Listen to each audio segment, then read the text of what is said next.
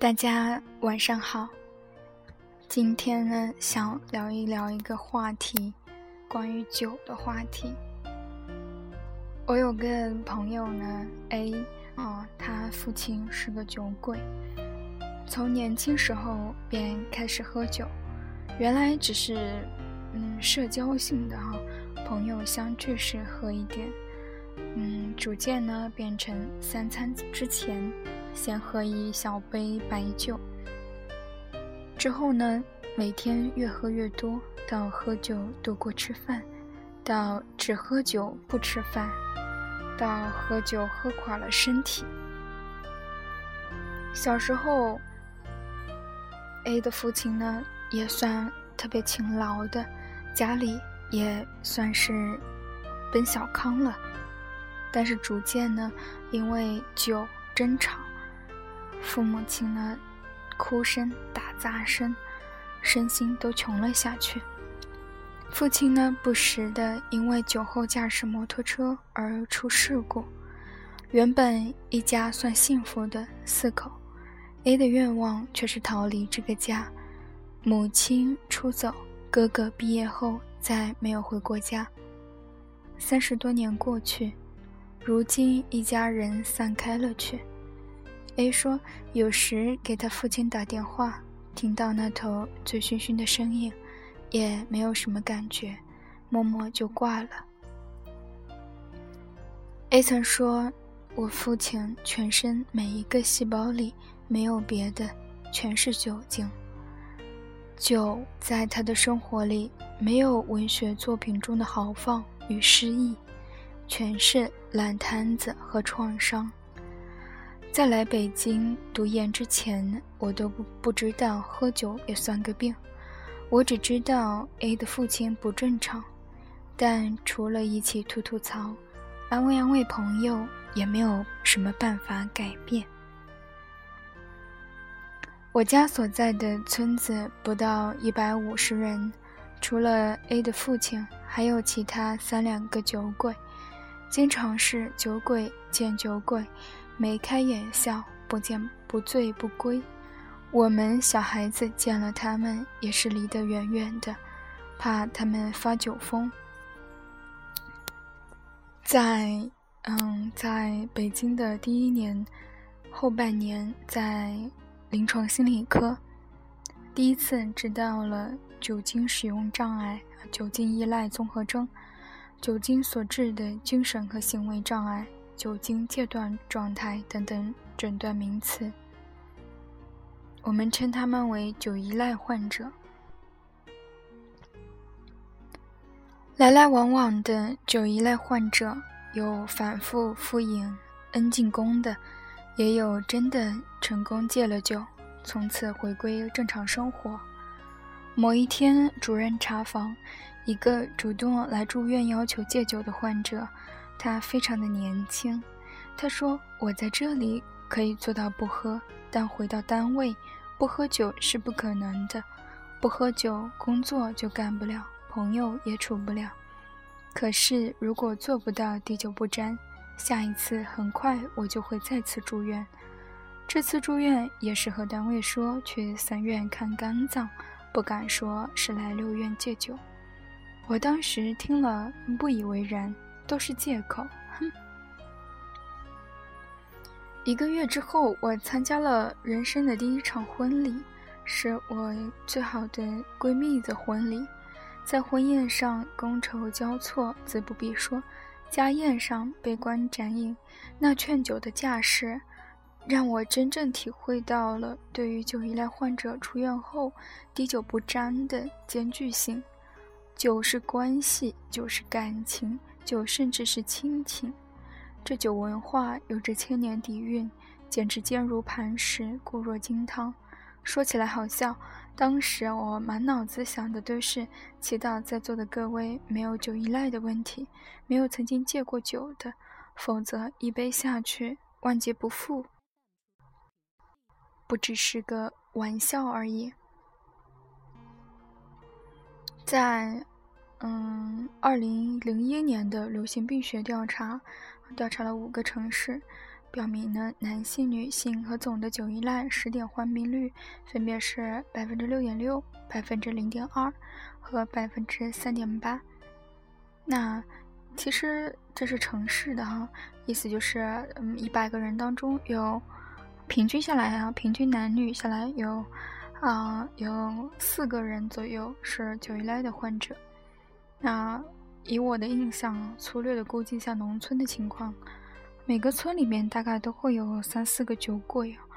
嗯，这还是算就是特别重的那种，真的可以称之是完完全全除了酒没有其他的生活。那我我家乡的县城有，嗯，有二十多万人呢，有大概有有一百一一百四十多个自然村，那加起来也有将近五百个酒鬼。就是特别重的，还不包括说走向就正常人走向酒鬼的路上的那一部分人。去年呢，我回家看到新盖的县医院大楼有精神心理科的诊室，我特别惊喜，跑过去看了一下啊。但是旁边的一个医生说啊，这个精神心理科只有周四下午半天的门诊，是以市里的医院的精神科医生过来坐诊。那资源其实是非常有限的，很多人都不知道，喝酒就是有一部分人啊，大概有百分之五的人对这个酒是有极强的嗯成瘾性的，就由于啊生理特质，嗯，很多人都会觉得说，嗯，大部分人都是喝喝酒，然后喝喝着喝着越喝越多，这是常见的，哦，还有一部分人他可能喝很少。他可能喝很短的时间内马上就成瘾了，呃，嗯，这一部分人也是特殊的一部分人，就是可能别人说，哎，我喝啤酒都会成瘾，啊，就是有这样的特殊的体质的人，就是他不一定要喝白酒，他可能喝啤酒他也成瘾。那成瘾的很多特征哈，就是包括，嗯，毒瘾，一个人待着的时候也喝酒。然后呢，成瘾啊，一大早起来就喝啊，第一件事儿就是喝酒，也是因为嗯，经过一夜的体内的酒精都代谢完了，那他体内就特别缺这个酒精，所以就嗯成瘾哈，就早上起来就喝酒，还有还有那个出现戒断反应，就比如说他一一天不喝酒，他就会有各种反应，比如说吐啊、呕吐，然后全身发抖。然啊，这种严重的话会出现这种戒断、张望的状态。有的人他，嗯，自己在家里面戒酒，然后就直接一下子就不喝了，一下子就不喝了呢，嗯，可能就会出现这种戒断状态。那张望、张望的时候就可能会出现幻视，啊，各种幻觉。嗯，严重的话，那种震颤张望是会，嗯，是致命性的，所以戒酒也不能。嗯，随便的戒自己戒哈。如果是那种酒依赖特别重的嗯患者的话，那戒酒其实是一个非常嗯比较难的过程，因为成瘾的话，包括包括嗯生理成瘾和心理成瘾，其实最最难的是心理成瘾。比如说酒可能对他来说是一个填补他。情感啊，或者说生活当中空缺的那一部分，如果你把这个酒从他生活中拿掉，那那这部分东西要用什么重新去填补呢？这也是一个问题。那生理成瘾就更难受，也也挺难受的，就是戒断状态嘛，就会出现各种各样的身体上的不舒服。那很多人都不知道哈，如果就是嗯，包括我觉得最。最可怜的可能就是，就是酒依赖患者的家人，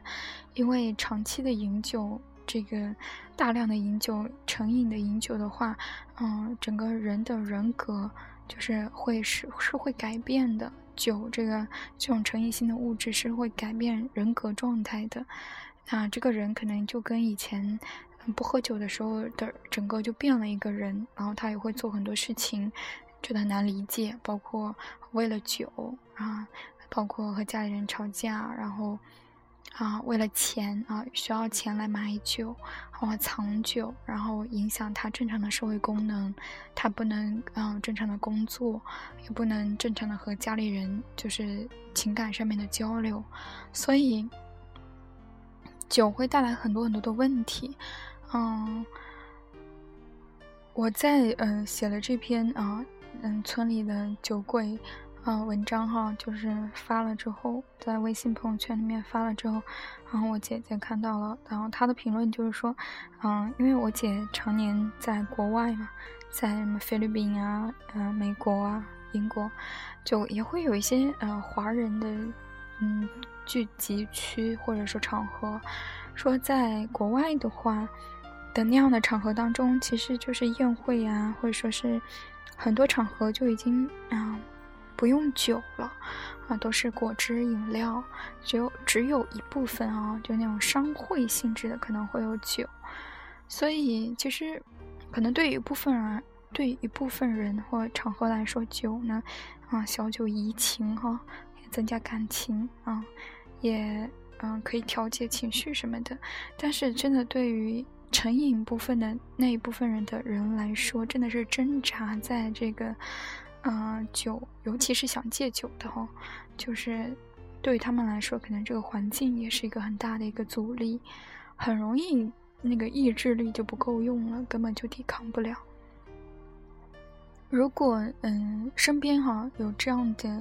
有这样的人，或者说嗯对这个一方面呢能戒酒当然是最好的，另外一方面如果嗯是家人或者朋友啊。其实，嗯，能提供一些帮助啊，包括介绍他们去那个，嗯，匿名戒酒会，是 AA，嗯，参加这个网络上的也好，或者说附近的，附近的，嗯，线下的这种戒酒会，也有一些帮助，或加入一些群体啊，相互支持的这种，尤其是在这种。酒依赖患者家庭里成长的孩子，啊，其实对于这个父亲啊，有一次查房的时候，啊，主任查一个患者，然后那患者也是跟孩子都没有什么感情，就整个人格情感上面已经受损了。然后当时主任说一句，他说，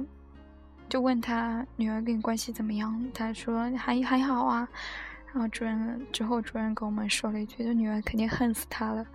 就是说，就是在这样的酒依赖患者的家庭里，啊，这种大部分啊，就很大一部分都是男性啊，父亲和孩子的关系都会很不好，孩子对于这个，嗯，父亲可能会充满了怨恨，因为这个家庭关系其实受到了很大的破坏。好了，那今天就啊聊聊这个酒的话题。嗯，对于假如说如果身边有这样的人，那嗯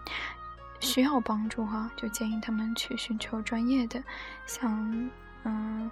一般的精神科专科医院都会有这种戒酒的啊门诊啊，可以去咨询。像六院就有，然后其他院我不太清楚啊，或者是加入那个网络的 AA 哈，就这种网络的戒酒匿名会。可以去了解一下相关的东西，相关的知识也会对于这个，不管是嗯酒依赖患者本人还是家里人来说，都是一种支持，嗯，对这个东西了解一些。然后嗯，上周看了一本书，叫《上瘾五百年》哈，烟酒还有咖啡这些成瘾的物质的嗯历史。就这本书也讲了，就是人怎么就是这些成瘾物质的怎么样，就是在当下的生活，整个五百年的历史也还挺有意思的，有兴趣的可以读一读。那今天就聊这些，大家晚安。